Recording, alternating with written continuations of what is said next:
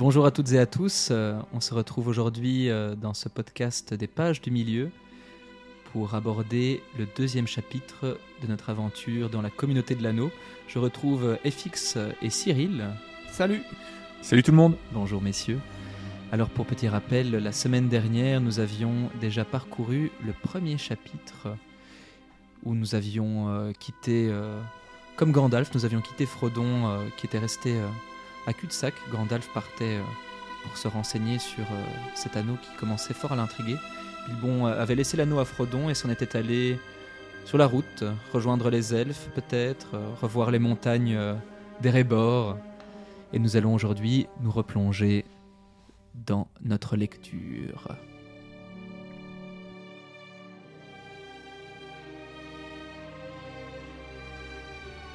Chapitre 2 L'ombre du passé.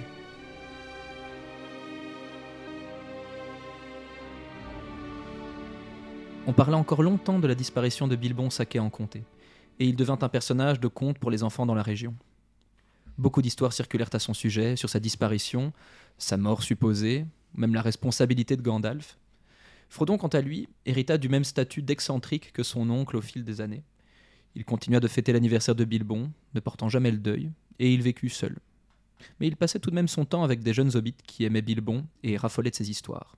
Merry, Pipin, Foulque Boffin et Frédégan Bolger. Ils étaient tout le temps fourrés à cul-de-sac, ou bien arpentaient les routes de la région, bien que Frodon aimait aller parcourir aussi seul, ce que ses camarades prenaient pour des visites secrètes aux elfes. Les années passèrent, Frodon se montrait très malin, sociable et vigoureux. Mais 17 ans après le départ de Bilbon, alors que Frodon avait déjà 50 ans, âge où était parti Bilbon pour sa grande aventure avec les nains, sa vigueur commença à paraître étrange.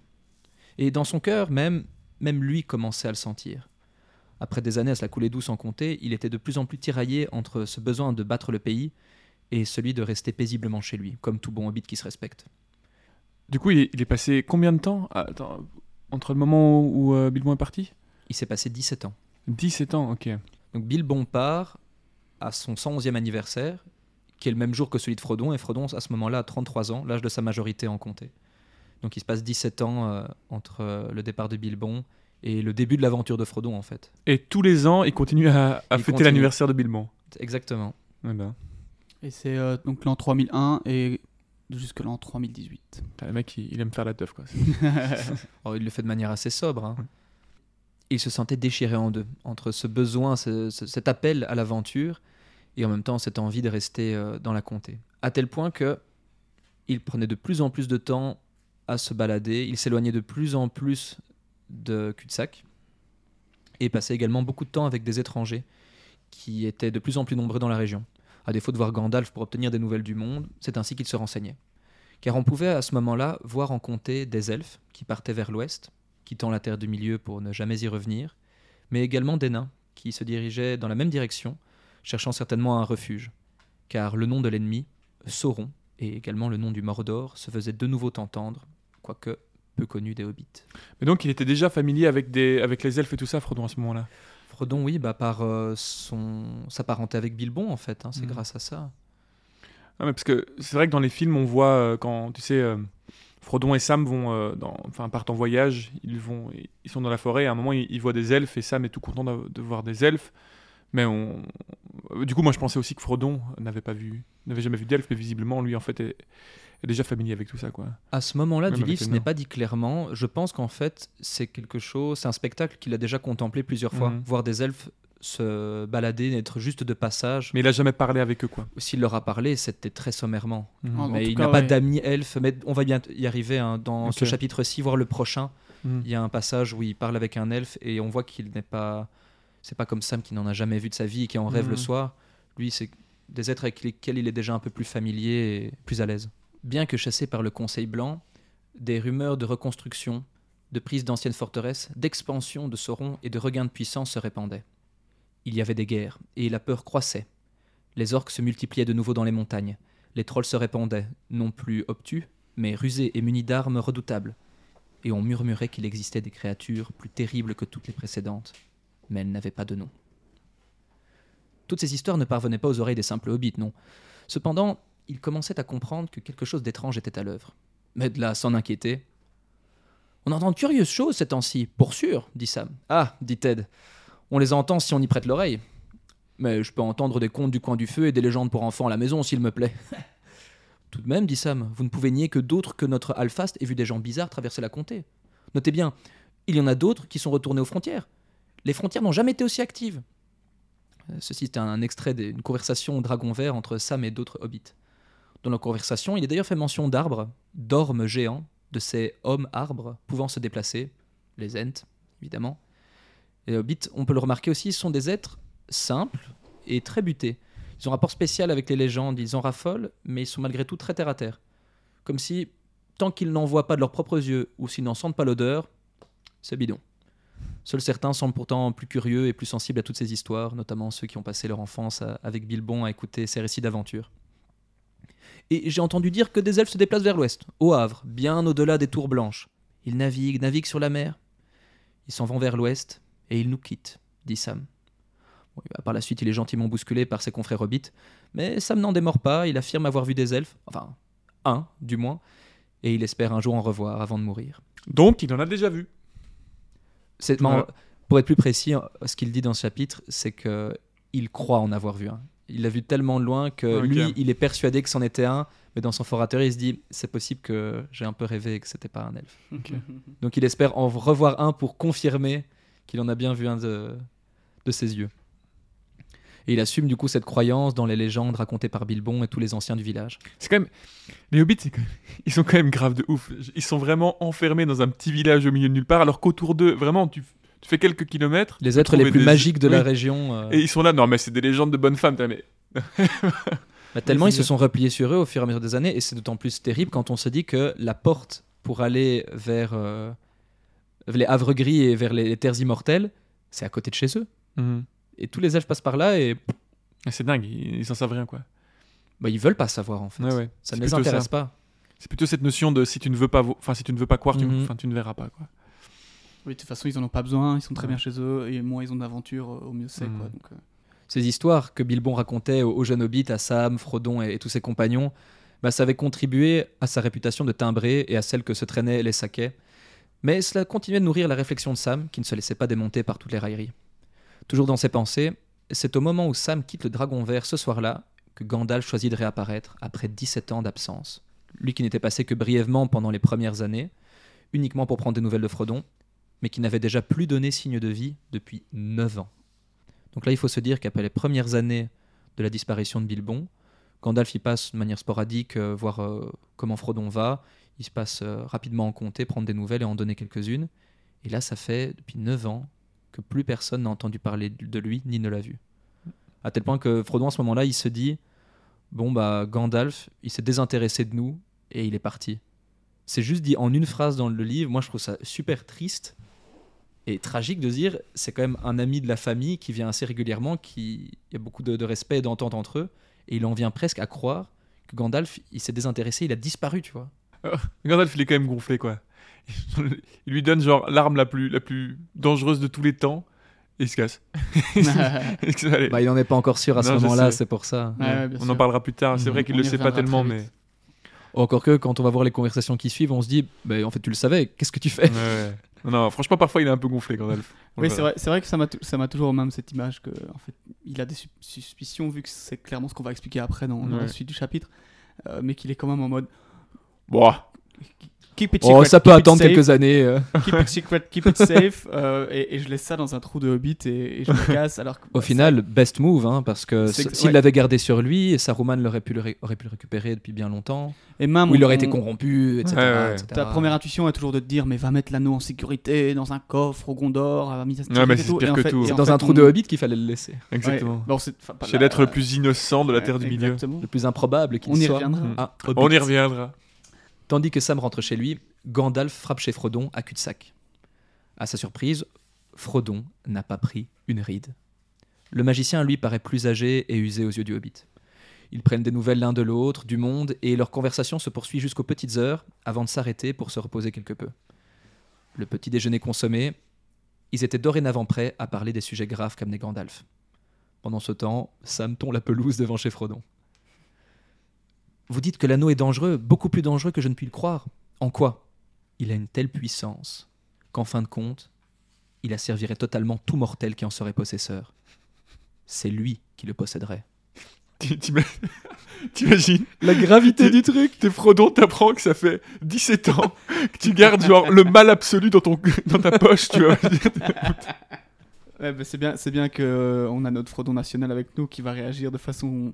Très pondéré et- Ouais, et, ouais. mesuré. enfin, quoi que... Mais c'est vrai que. mais ça- ah, Il encore- pourrait devenir hystérique à l'entendre de ça. Euh, mec. Et encore une preuve Quoi que, bah, que Frodon en fait est quelqu'un d'assez, euh, enfin courageux Ah et, non, et mais solide. sans froid de ouf, quoi. Ouais, ouais. C'est incroyable.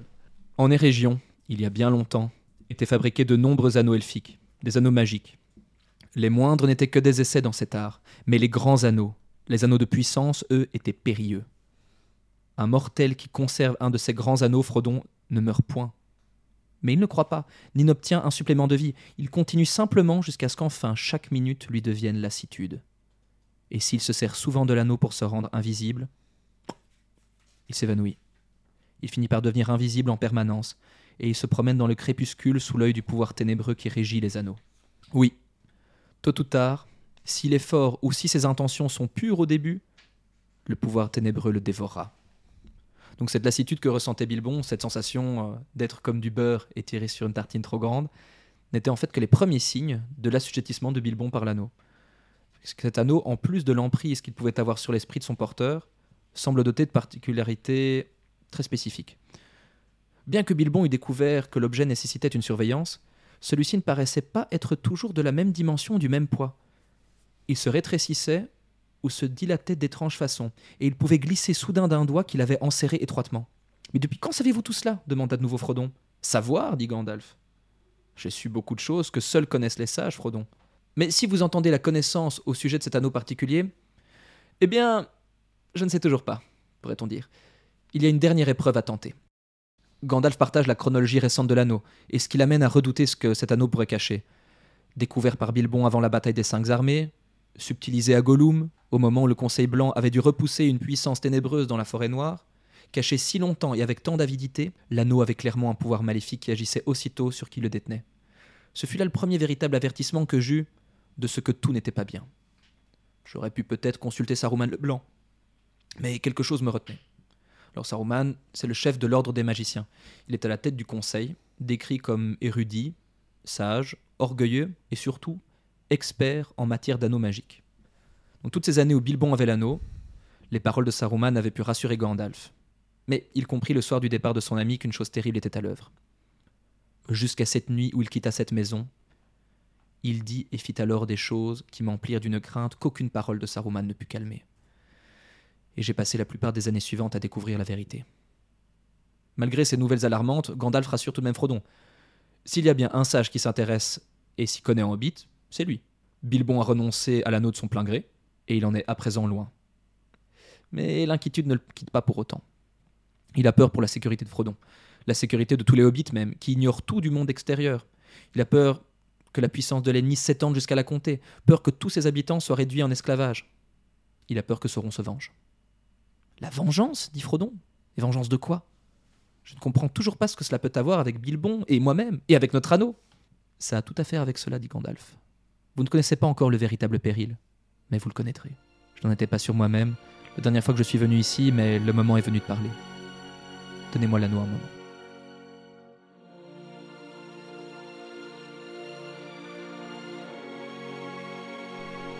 Frodon sortit l'anneau de la poche de sa culotte.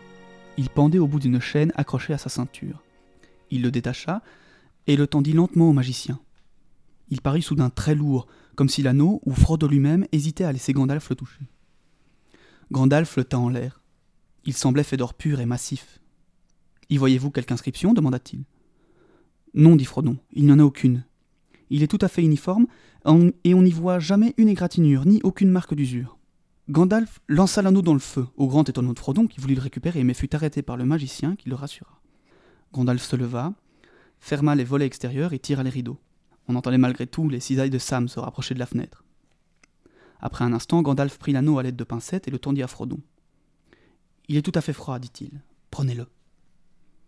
Apparut alors sur l'anneau, je cite, des traits flamboyants qui semblaient former les lettres d'une écriture très fluide. Il brillait d'un éclat perçant et pourtant lointain, comme s'il émanait d'une grande profondeur.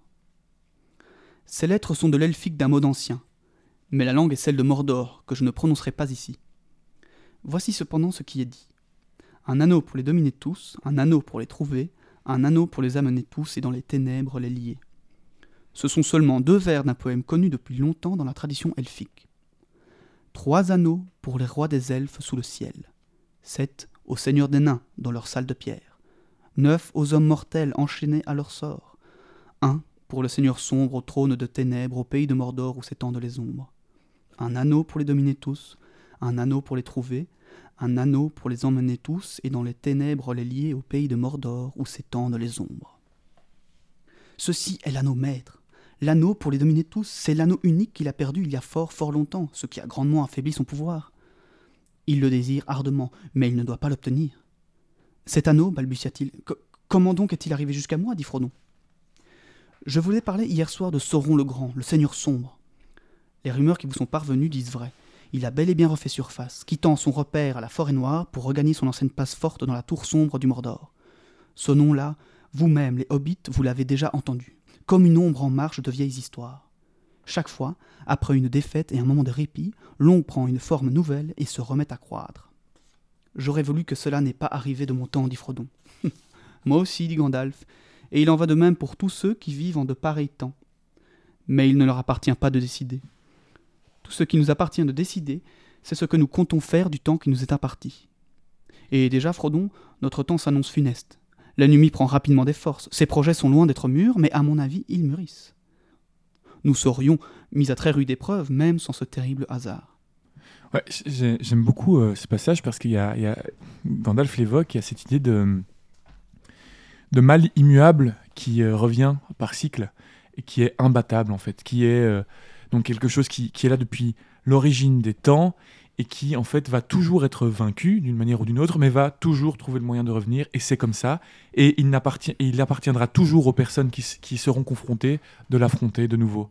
Et euh, cette question voilà, du destin qui est euh, toujours euh, au centre de l'œuvre de Tolkien, cette question du mal et du bien, de l'affrontement entre le mal et le bien, et, ben, je, trouve ça, je trouve ça intéressant de, voir ça, de, se rendre compte que voilà, c'est la portée philosophique de cette œuvre, quoi. Le, fait que oui, des générations vont devoir euh, affronter un nouveau mal parce que le mal reviendra. D'autant plus que une des grilles de lecture du mal selon Tolkien, euh, ce serait que en fait le, mal, euh, selon lui, serait surtout la, le pouvoir en lui-même, la, la, quête de pouvoir. Que le pouvoir en fait sera, c'est une donnée qui est inhérente au monde humain qu'il y aura toujours du pouvoir quelque part, euh, une manière d'y accéder, une manière de le refuser, et qu'en fait les gens d'en abuser aussi, tout à fait, et que c'est c'est par rapport à, à ce pouvoir que les, le, la nature des personnages de Tolkien vont se définir. Si un personnage cherche le pouvoir, et eh ben en général ça va être un, ça va être un personnage euh, mauvais. Donc c'est un personnage qui refuse le pouvoir ou qui n'a pas le choix de l'accepter, mais qui n'en veut pas. Bah, c'est là qu'on va voir qu'il est bon. C'est dans ce rapport au pouvoir très rapidement, bah, Aragorn, euh, il ne cherche pas le pouvoir de l'anneau, il le refuse, il est bon. Frodon, euh, il en a hérité, mais il ne le veut pas, il va pour le détruire, il est bon. Gandalf pourrait le, rechercher, il le refuse, il est bon. Alors que Saruman, lui, il, euh, il recherche le pouvoir de l'anneau pour des bonnes intentions, de base, certes, pour vaincre Sauron ou, ou en, faire son, inférieur. Mais au final, il, il, va être totalement corrompu parce qu'il a voulu utiliser ce pouvoir. Mmh. Et je reviendrai sur deux choses euh, avant de continuer. Bah, d'abord, vraiment purement, euh, pas philosophique, mais purement dans, dans l'univers. Même Melkor est censé revenir dans une prophétie qui s'appelle le Dagor Dagorat. Euh, hmm. donc ça, ah oui, je pensais qu'il était hors du monde définitivement. il a été défait totalement. Il est hors du monde, mais on dit qu'un jour, selon, selon certaines écritures de Tolkien, il, pourrait trouver il pourrait trouver le moyen d'ouvrir les, les, portes de la nuit et donc revenir dans le monde euh, initiant ainsi le Dagor Dagorat. Euh, qui, serait une, donc une grande bataille. Euh. Ça fait un peu penser à la mythologie viking, nordique, pardon, du coup, avec ce. Oh, allez, comment ça s'appelle? Ragnarok Avec le Ragnarok, voilà, le serpent qui sortirait des, profondeurs de l'océan pour détruire le monde et l'affrontement hmm. ultime entre les grandes puissances. et puis, oui, et puis, la fin du monde, du coup. Et le, début d'un nouveau monde. Le jugement dernier aussi. Hein, le, le Le retour de, du diable, de Satan, et puis qui serait vaincu par, Et je terminerai avec cette idée du- mal qui revient à chaque fois, avec une petite euh, parenthèse sur le, le, le quatrième âge et ce qui aurait pu être la suite euh, de, la guerre de, de, de la- de l'anneau, donc euh, la suite du Seigneur des Anneaux. Tolkien a en fait commencé à écrire une, nouvelle trilogie qui se serait passée donc au quatrième âge, avec, je pense, au moment où c'est le fils d'Aragorn qui, est au pouvoir. Il a abandonné ses écrits parce qu'il avait l'impression, je pense, déjà d'avoir tout dit. Euh, mais euh, voilà, en fait, dès, dès le début dans ses écrits, je crois qu'il il était très triste de voir que le mal revenait et que certains hommes finissaient par re, euh, être, comment dire, de re-être à la solde de Sauron, même s'il n'était plus là. Il y avait de nouvelles religions qui revenaient, les hommes étaient à nouveau corrompus par ces vieilles histoires. Et en fait, je crois qu'il a clairement, il faudrait relire ça, mais je pense même qu'il ait dit qu'il a arrêté d'écrire parce qu'il était déçu du fait que le mal revenait à nouveau. C'est génial, c'est génial de se dire qu'il crée un univers tellement vaste, tellement cohérent, que lui-même, à la fin, il en devient euh, lui-même la, la propre victime, dans le sens où il, il ne contrôle plus son univers. En fait, il, il a tellement de cohérence que son univers se développe de lui-même et que lui-même Mm. est déçu de ce, que, de ce qui peut se passer dans l'univers que lui-même a créé. Comme Dieu quand même- avec sa création, euh, Oui, peut-être. euh, ouais, ouais, carrément, Serait-il mais, déçu de nous? Non, mais c'est pas lui, les- c'est trop génial, quoi. Gandalf expliqua alors l'état actuel des choses. Les trois anneaux elfiques restèrent cachés. Ceux des nains avaient été récupérés ou consommés par des dragons. Les neuf anneaux donnés aux hommes on les ont pris au piège et ils sont devenus des spectres sous la domination de l'anneau. Mais Sauron n'a besoin que de l'unique. S'il le retrouve, alors il les contrôlera tous de nouveau, même les trois. Frodon demanda alors comment Sauron aurait pu perdre un anneau aussi précieux. Et Gandalf lui expliqua toute l'histoire. C'est Gil-galad et Elendil qui renversèrent Sauron au prix de leur vie, et Isildur qui arracha l'anneau à Sauron, diminuant considérablement son esprit. Il le prit alors pour lui, et périt quelques années plus tard, attaqué par une compagnie d'orques où presque tous les siens ont perdu la vie. Il sauta dans l'Anduin, mais l'anneau le quitta, et il fut abattu de plusieurs flèches. L'anneau fut alors perdu pendant très longtemps, et c'est seulement maintenant que Gandalf pense pouvoir en faire le récit complet. Il nous présente alors Gollum, un petit être probablement du genre hobbit, car les siens étaient apparentés aux ancêtres des Forteaux. Ils aimaient beaucoup le fleuve, et y nageaient souvent. L'un d'eux se prénommait Sméagol, Gollum, et il avait un ami appelé Déagol. Un jour, alors que ce dernier pêchait sur la rivière et que Sméagol furetait le long des rives, un énorme poisson mordit à l'hameçon et entraîna Déagol avec lui au fond de l'eau.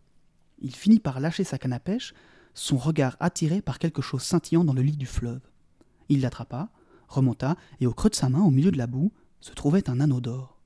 Sméagol apparut dans son dos. Donne-nous ça, Déagol très cher. Pourquoi? demanda-t-il. Parce que c'est mon anniversaire, très cher, et je le voulons. Je m'en fiche, dit Déagol.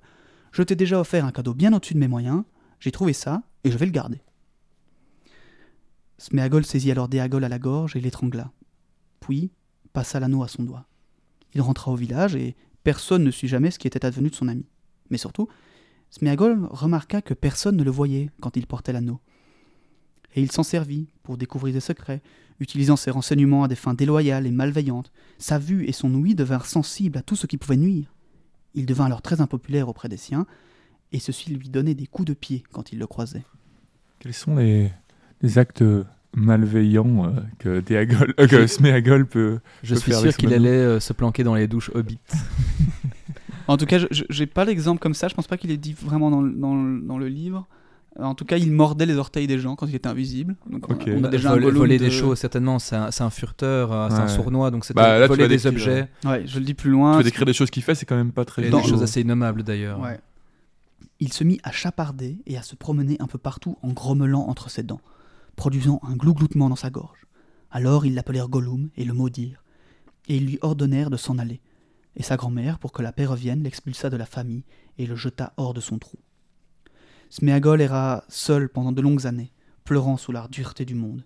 Il se nourrissait de poissons crus qu'il attrapait avec ses mains invisibles. Un jour, le soleil commença à l'agacer, et il décida d'aller vivre aux racines de la montagne de brume, où il serait toujours à l'ombre ou dans l'obscurité. Frodon demanda à Gandalf comment Gollum avait-il pu perdre l'anneau. Un anneau de pouvoir voit à ses propres intérêts, Frodon. Lui-même peut glisser traîtreusement d'un doigt, mais son détenteur ne l'abandonne jamais. Tout au plus caresse-t-il l'idée de le confier à quelqu'un d'autre. Et cela seulement au début, quand l'anneau commence tout juste à exercer son emprise.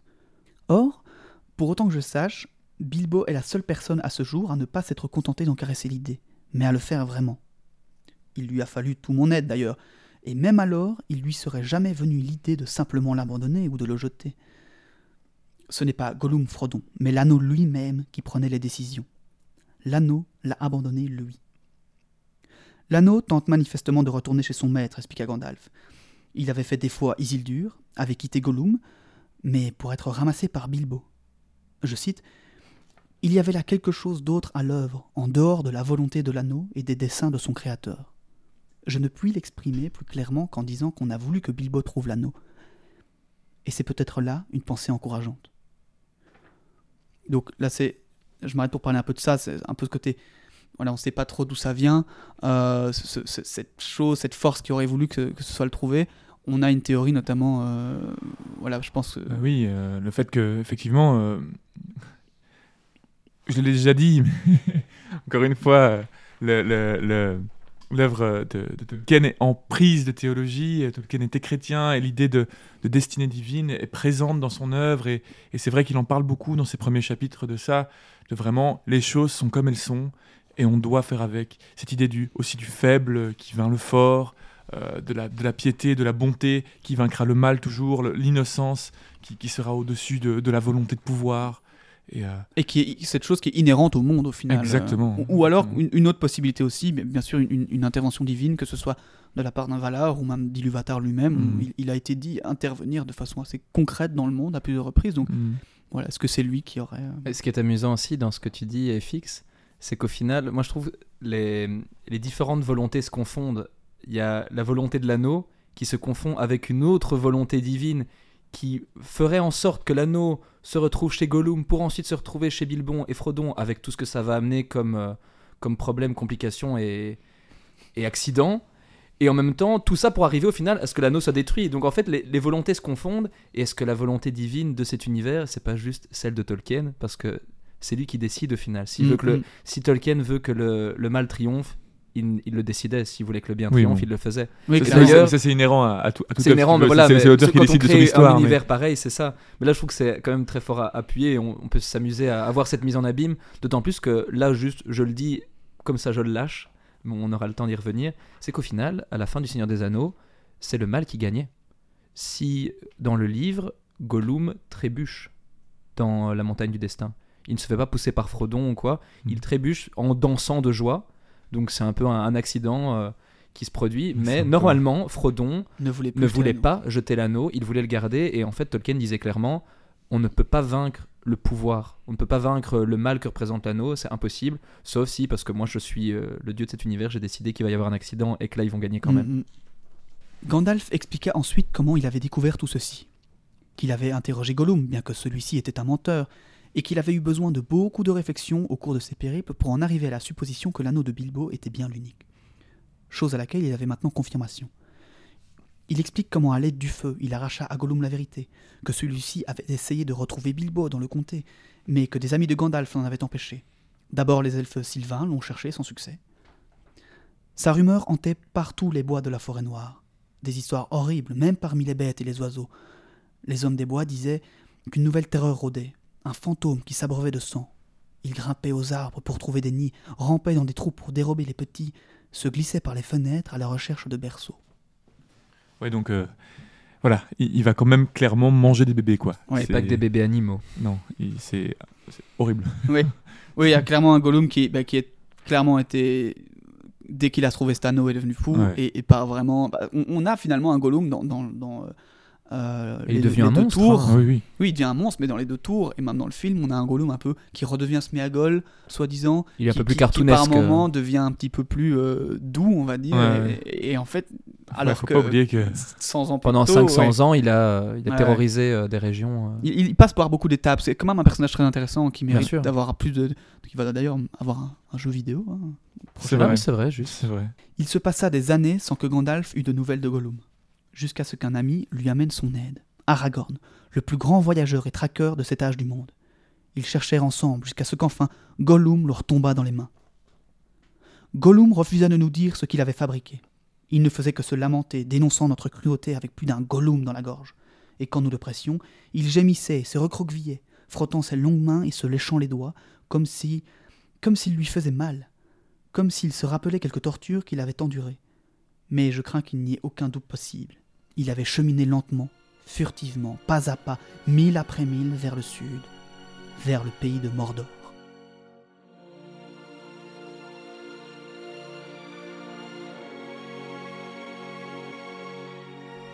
Un lourd silence tomba alors sur la pièce. Frodon pouvait entendre le battement de son cœur. En Mordor. Oui, en Mordor, dit Gandalf.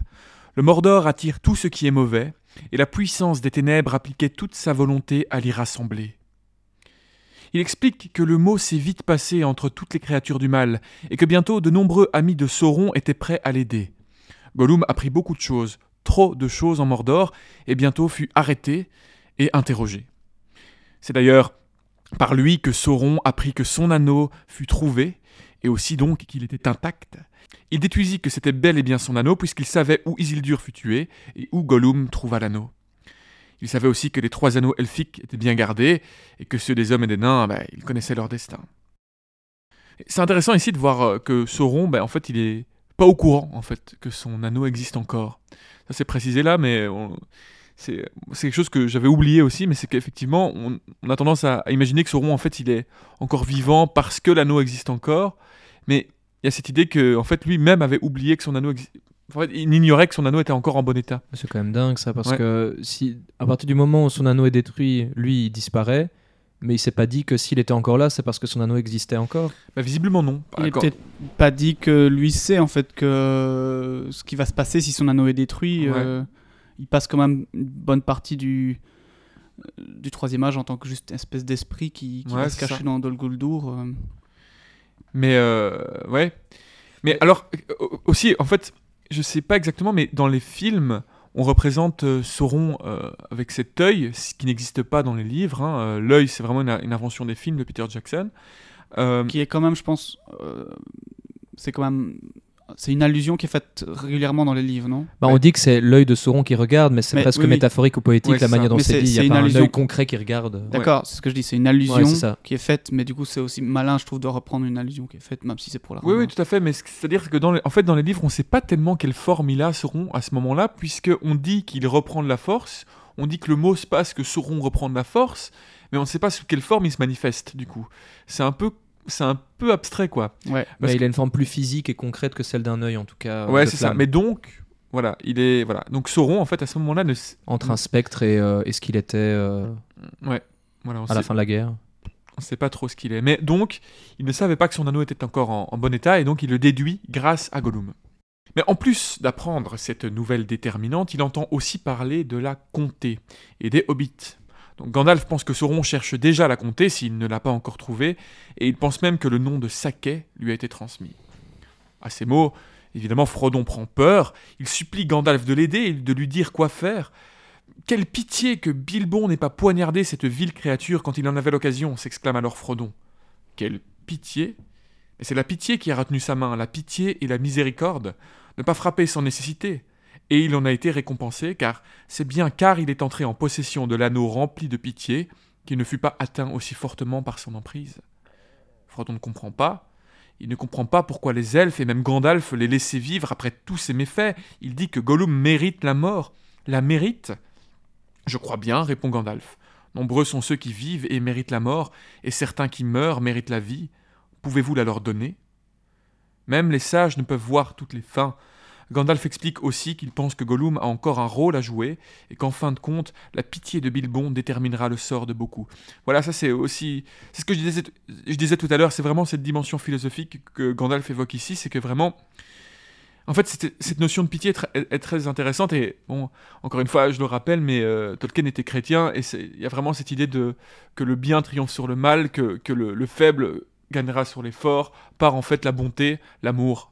En fait, c'est Toujours comme- une chance de rédemption et de Exactement. pardon aussi. hein. Exactement. C'est parce que Bilbon a eu de la pitié, qu'il a eu de l'amour en- entre guillemets pour Gollum, que eh bien il va pouvoir euh, déjà résister au mal, résister à l'anneau. Et ça, c'est une notion que j'avais complètement euh, zappée à ma lecture et que je trouve super euh, puissante, en fait, de se dire que c'est. Parce que ça, je trouve que c'est toujours euh, un concept qui peut être euh, un peu limitant, cette notion de destin, et euh, que Ouais. Bilbon l'a trouvé parce que ça devait être Bilbon, mais c'est plus que ça. Ça s'est transformé en destinée, mais c'est parce qu'à la base, il l'a trouvé sans vouloir le trouver. Ouais. Surtout quand on sait ce que représente l'anneau aux yeux de Tolkien, pour lui, c'est le pouvoir, et que c'est ça qui corrompt les gens. Mais vu qu'il ne le voulait pas, qu'il lui est tombé dessus par hasard, et qu'il l'a gardé, bah, sans vouloir plus que ça le garder au début, Ouais. et qu'il a épargné Gollum par pitié, ben ça, ça en dit beaucoup plus long et ça. Ouais, ouais. Je trouve que c'est plus puissant euh, ainsi en fait. C'est bien justifié et, et amené. C'est clair, et c'est là, là qu'on voit vraiment toute euh, la dimension philosophique de, de cette œuvre. Quoi. Donc, il explique que Gollum est maintenant vieux et triste quand même, hein, et que les elfes des bois le retiennent en prison, mais le traitent avec toute la bonté qu'ils peuvent trouver dans leur sage cœur. Ils sont sympas, ces elfes. Frodon, loin d'être calmé, s'exclame que de toute façon, même si Bilbon ne pouvait tuer Gollum, il aimerait que jamais il eût trouvé l'anneau, et que lui-même ne l'eusse jamais eu. Il interpelle Gandalf, lui demande pourquoi l'avoir laissé garder cet anneau, et on le comprend. hein. Pourquoi ne pas l'avoir détruit? Franchement, là, je, comprends Frodon, honnêtement. Genre, Gandalf, tu viens de me laisser 17 ans avec l'arme la plus, destructrice de tous les temps. Franchement, t'aurais pu au moins me le dire. Mais Gandalf lui dit qu'il parle avec sa peur, qu'il n'est pas obligé de le garder, mais que le jeter aurait été une folie, puisque l'anneau sait se faire, euh, se- sait se faire retrouver. Il avoue quand même que l'anneau représentait un danger pour Frodon. Quand même, merci, merci Gandalf. Mais qu'il fallait prendre des risques. Et voilà, que c'était nécessaire. facile à dire pour lui. C'est ça. Donc c'était désolé Frodon, mais c'était nécessaire de prendre des Lui, risques. il a fait voyage en terre inconnue pendant euh, 17 ans et Frodon, bon, allez, Écoute, voilà, bon, j'ai dû faire apprends ça. à c'est- vivre un peu, Frodon. hein. C'est pour le bien commun, Frodon. Tu me- tu- tu m'excuseras. Et donc, durant son absence, il ne passa pas un jour sans que la comté ne soit gardée par des yeux vigilants. Il dit pas qui, hein. bon, crois-moi, il y avait des yeux vigilants. Voilà. D'ailleurs, ces- ces yeux vigilants sont, sont censés. C'est c'est censé être les Dunedins, non? Les- Je sais pas si quelqu'un a retrouvé des informations là-dessus. Moi, par le passé, on parlait avec mes potes qu'il y aurait normalement enco- encore une, une centaine de Dunedins, euh, un peu comme Aragorn, quoi, des vrais anciens Numénor, des Numénoriens, que- qui sont les Rangers, quoi. Bah, Il y a toutes sortes de formes d'yeux. hein. Il y a des... En Gandalf, il sait communiquer avec les, les bêtes, en somme. Enfin, il a cette, euh, cette magie-là en lui. Donc ça peut être via les animaux, via des elfes aussi qui sont de passage. Il y a un elfe d'ailleurs qu'on va bientôt trouver euh, dans la suite de, notre lecture, qui, euh, qui connaît Frodon. En tout cas, même s'ils ne se sont pas rencontrés personnellement, il voit qui il est. Euh, Donc il a été informé de, ça par Gandalf. Donc je crois que Gandalf a beaucoup d'amis dans ce coin-là.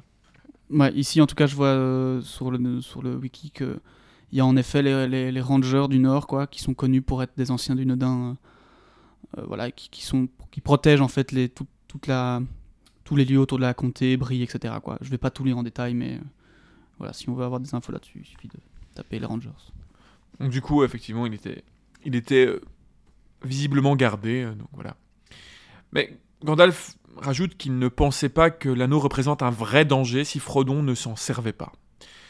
Et puis, cela fait maintenant 9 ans que Gandalf n'était pas revenu et il ne savait pas encore grand-chose au moment où il a laissé Frodon. Il s'excuse un peu. Et Frodon revient de plus belle, hein, pourquoi ne pas le détruire? Vous auriez pu me dire de le détruire. Mais vraiment, dit Gandalf, comment feriez-vous? Avez-vous jamais essayé? Non, mais je suppose qu'on pourrait l'écraser au marteau ou le fondre, dit Frodon. Essayez donc, dit Gandalf, essayez tout de suite. Frodon sort alors l'anneau de sa poche et le regarde. Il admire sa beauté, sa forme pure et lisse, sans fioriture. C'était un objet admirable et grandement précieux. En le sortant, il voulait le jeter dans le feu, mais il se rendit compte qu'il devait lutter pour faire son geste. Il soupèse alors l'anneau dans sa main, hésite, pense à ce que Gandalf lui a dit, et puis, dans un effort, il fait un geste comme pour le lancer, mais il s'aperçoit qu'il l'avait remis en poche. Gandalf le regarde et un ricanement sinistre. hein. il se fout un peu de sa gueule. Et ça, c'est, c'est, chouette parce que c'est. En fait, on, se demande toujours comment, vraiment, quel moyen met en œuvre l'anneau pour rester dans les mains des personnes ou, ou alors euh, aller vers une personne qui, qui le décide.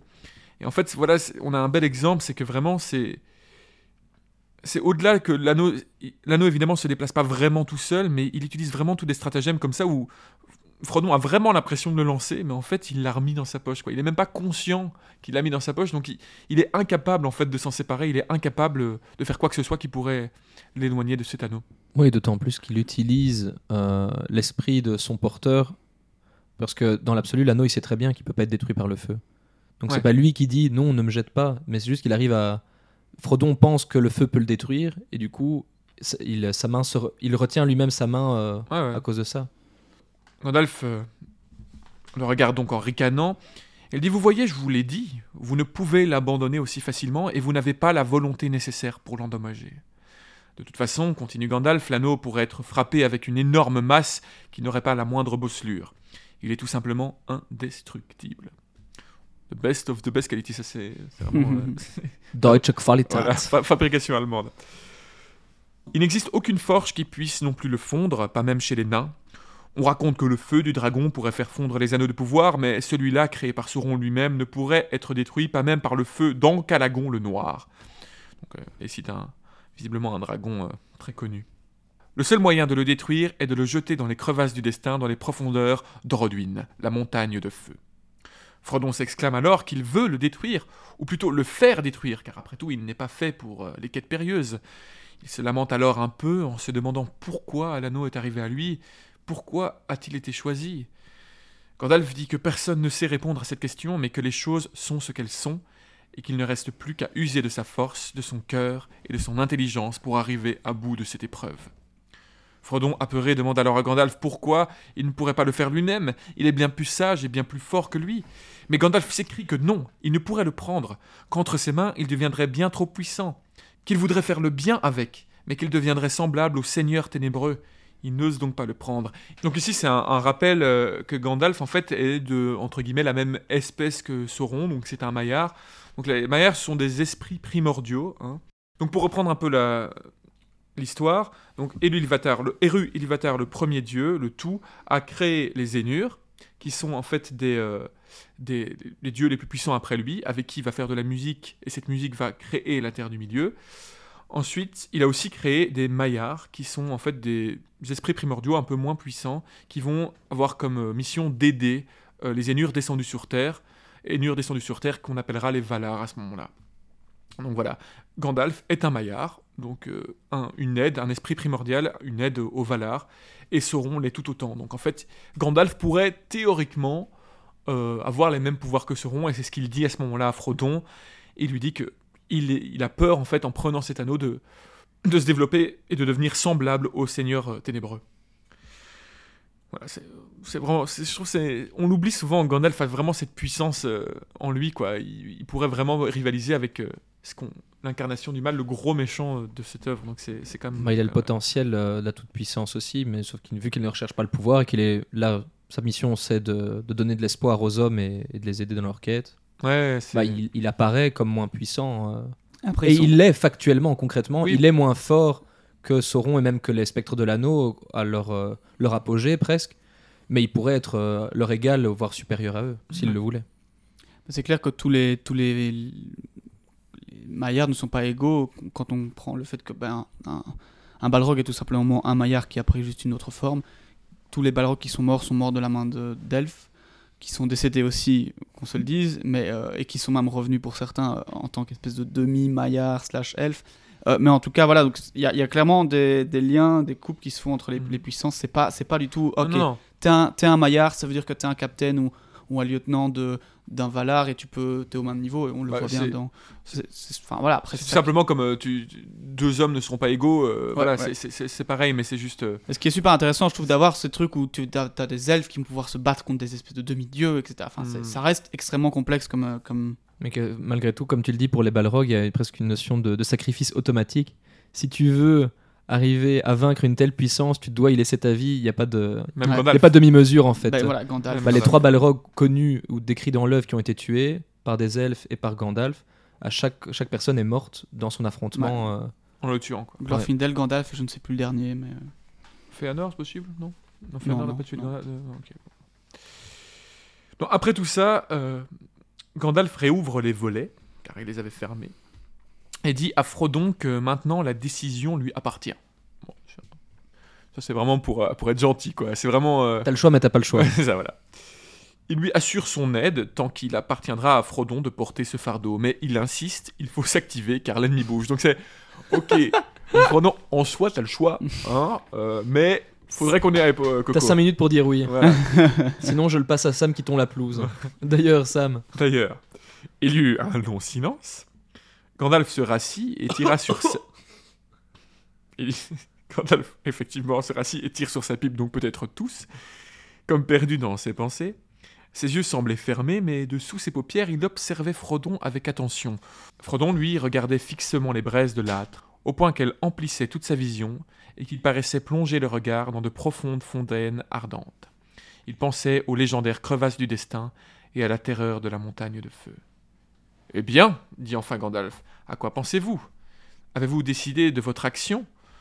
Non, répond Frodon, revenant à lui de l'obscurité et s'apercevant avec surprise qu'il ne faisait pas noir et que par la fenêtre il pouvait voir le jardin ensoleillé. Ou si peut-être, pour autant que j'ai compris ce que vous m'avez dit, je suppose que je dois conserver l'anneau et le garder, au moins pour le moment, quoi qu'il puisse me faire. Quoi qu'il puisse faire, il sera lent, lent à faire le mal si vous le conservez dans ce dessein, dit Gandalf. Je l'espère, Frodon. Là encore, c'est, on a un lien vraiment direct entre la volonté en fait qu'on met avec cet anneau et son pouvoir. hein. Si on a vraiment une intention pure, un cœur pur quand on possède cet anneau, il fera le mal au bout d'un moment, mais il sera lent à, le faire. Et c'est intéressant, comme tu disais tout à l'heure, si on, associe l'anneau au pouvoir, on peut faire pas mal de, liens. Il faudra revoir aussi plus tard euh, comment il décrit euh, les personnages euh, qui ne sont pas affectés, mais pas du tout affectés par son pouvoir, tels que Faramir ou même surtout Bombadil. Ah, mais ça, il le décrit pas Bombadil, vraiment, il y a quand on même des-. Il a quand même des pouvoirs magiques euh, et sa puissance ou son, ses origines sont encore discutées. Mais des personnages comme Faramir, Faramir dans le livre à aucun moment n'est tenté par l'anneau.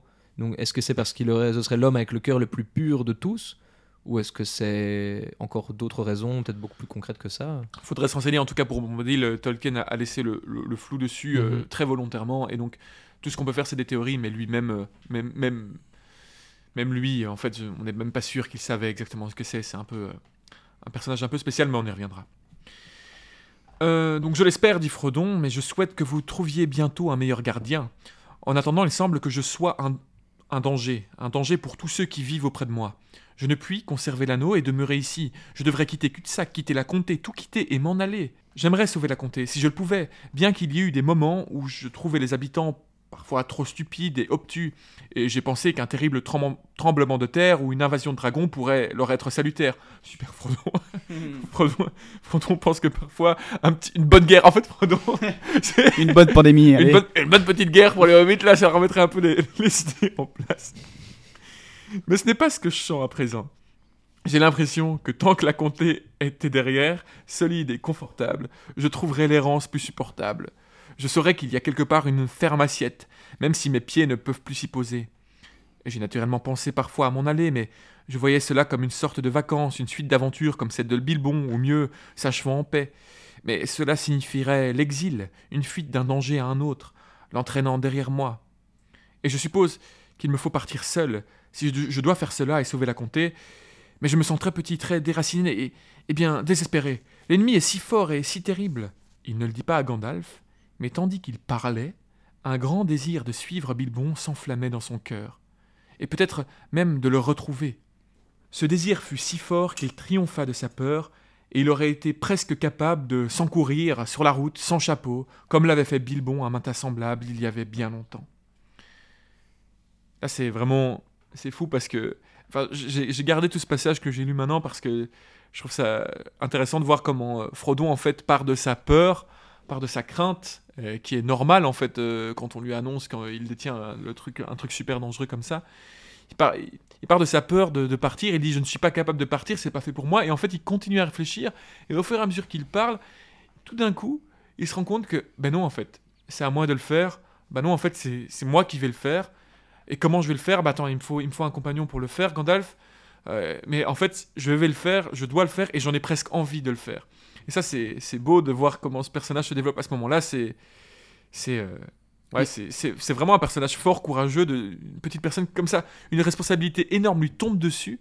D'un coup, sur ses épaules si frêles, et d'un coup, il va décider de dire, bah en fait, tu sais quoi, Gandalf, euh, je dois le faire, ça s'impose à moi, quoi. C'est le destin, c'est la chose à faire. Comme on le voyait déjà dans le chapitre précédent, euh, il y a des choses qui lui tombent dessus, le départ de Bilbon, tout ce qu'il doit gérer, euh, tout ce qui lui a été légué, mais il a sens des responsabilités.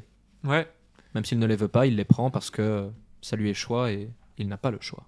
Ouais, mais c'est beau, il le fait quoi. Mon cher Frodon, s'exclame alors Gandalf, les hobbits sont vraiment des êtres étranges, je l'ai déjà dit. On peut bien apprendre en un mois tout ce qu'il y a à connaître de leur façon, et puis après un siècle, ils peuvent encore vous étonner au besoin. Gandalf acquiesce avec tout ce que Frodon vient de dire. Il faut maintenant que l'anneau quitte la comté, il faut que Frodon parte et laisse derrière lui le nom de Saquet. Il lui dit alors qu'à partir de maintenant, il s'appellera Monsieur Soucolin. Il ajoute qu'il ne pense pas être nécessaire de partir seul. Si Frodon connaît quelqu'un de confiance, prêt à l'accompagner dans de grands périls, il peut lui demander, mais il doit faire attention car les espions de l'ennemi sont rusés. Il s'arrête d'un coup, comme pour entendre, et Frodon s'aperçoit que tout est silencieux, aussi bien dedans que dehors. Gandalf s'approche alors doucement de la fenêtre, et puis comme un éclair bondit, et lance un long bras dehors vers le bas. C'est alors qu'un cri rauque retentit, et que Gandalf remonte la tête bouclée de Sam Gamgee. Tiens, tiens, par ma barbe, dit Gandalf. C'est Sam Gamgee. Alors, que fabriquez-vous là Oh Dieu vous bénisse, monsieur Gandalf, dit Sam. Rien Ou du moins, je coupais juste la bordure de la pelouse sous la fenêtre, si vous voyez. Il ramassa ses cisailles et les exhiba pour preuve. Non, je ne vois pas, dit Gandalf avec sévérité. Voilà quelque temps que je n'ai pas entendu le bruit de vos cisailles. Depuis combien de temps êtes-vous aux écoutes à la fenêtre? Écoute à la fenêtre, monsieur. Excusez-moi, je ne vous comprends pas. Il n'y a pas d'écoute à la cul de sac, ça sert à fait. Ne faites pas l'idiot. Qu'avez-vous entendu et pourquoi écoutiez-vous? Les yeux de Gandalf flamboyaient et ses sourcils se hérissaient. Monsieur Frodon, monsieur s'écria Sam tremblant. Ne le laissez pas me faire du mal, monsieur. Ne le laissez pas me transformer en quelque chose de pas naturel. Mon vieux papa serait tellement désespéré, je n'ai pas de mauvaises intentions sur mon honneur, monsieur. Il ne te fera pas de mal, dit Frodon, qui avait de la peine à, à ne pas rire, bien qu'il fût lui-même saisi et quelque peu déconcerté. Il sait aussi bien que moi que tu n'es pas mal intentionné, mais debout, et réponds à ces questions, en vitesse.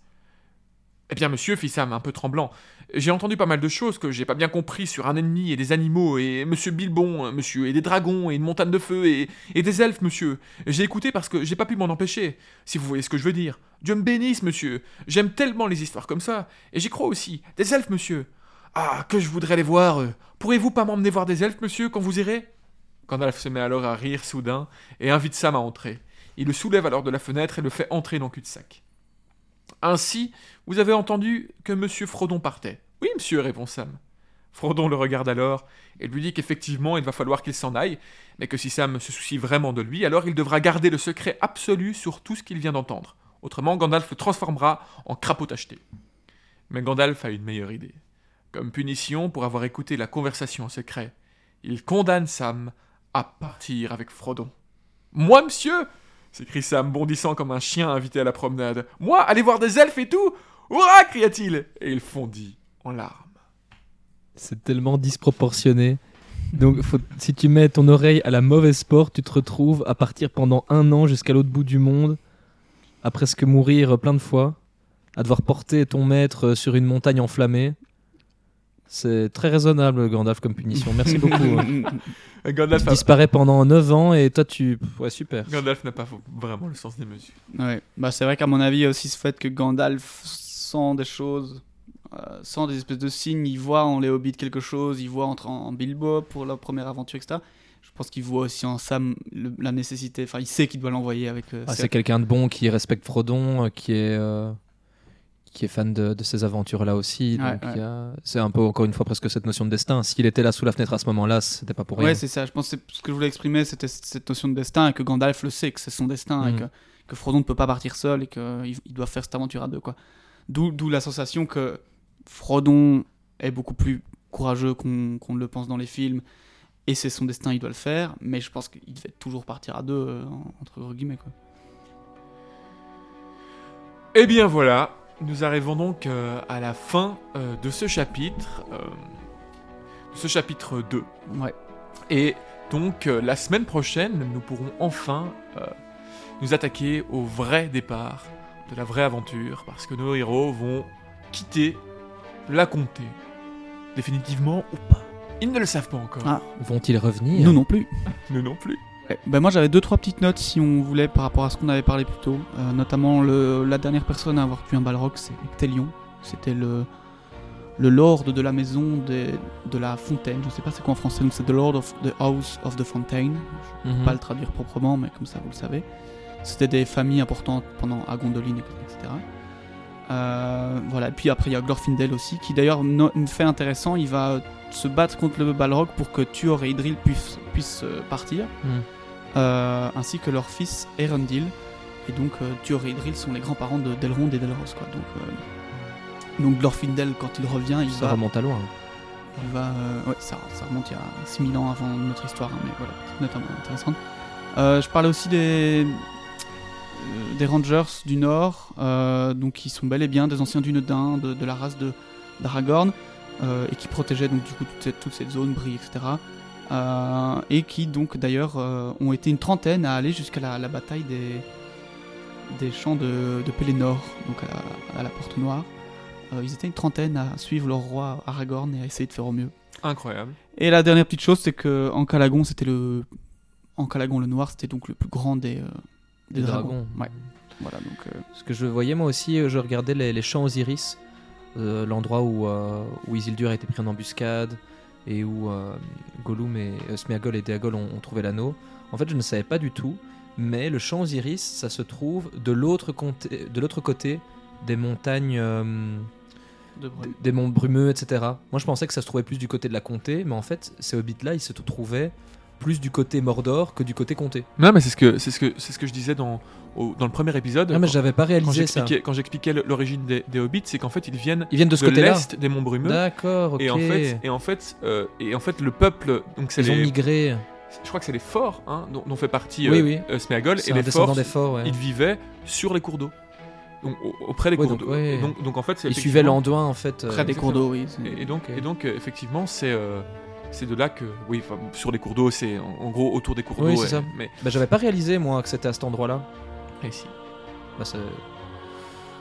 c'est une information étonnante. Euh, et je voulais préciser un truc aussi quand tu expliquais par rapport aux Zénures, Cyril, mais c'est que les Zénures, c'est bien le, le mix entre les Valar et les Maillards.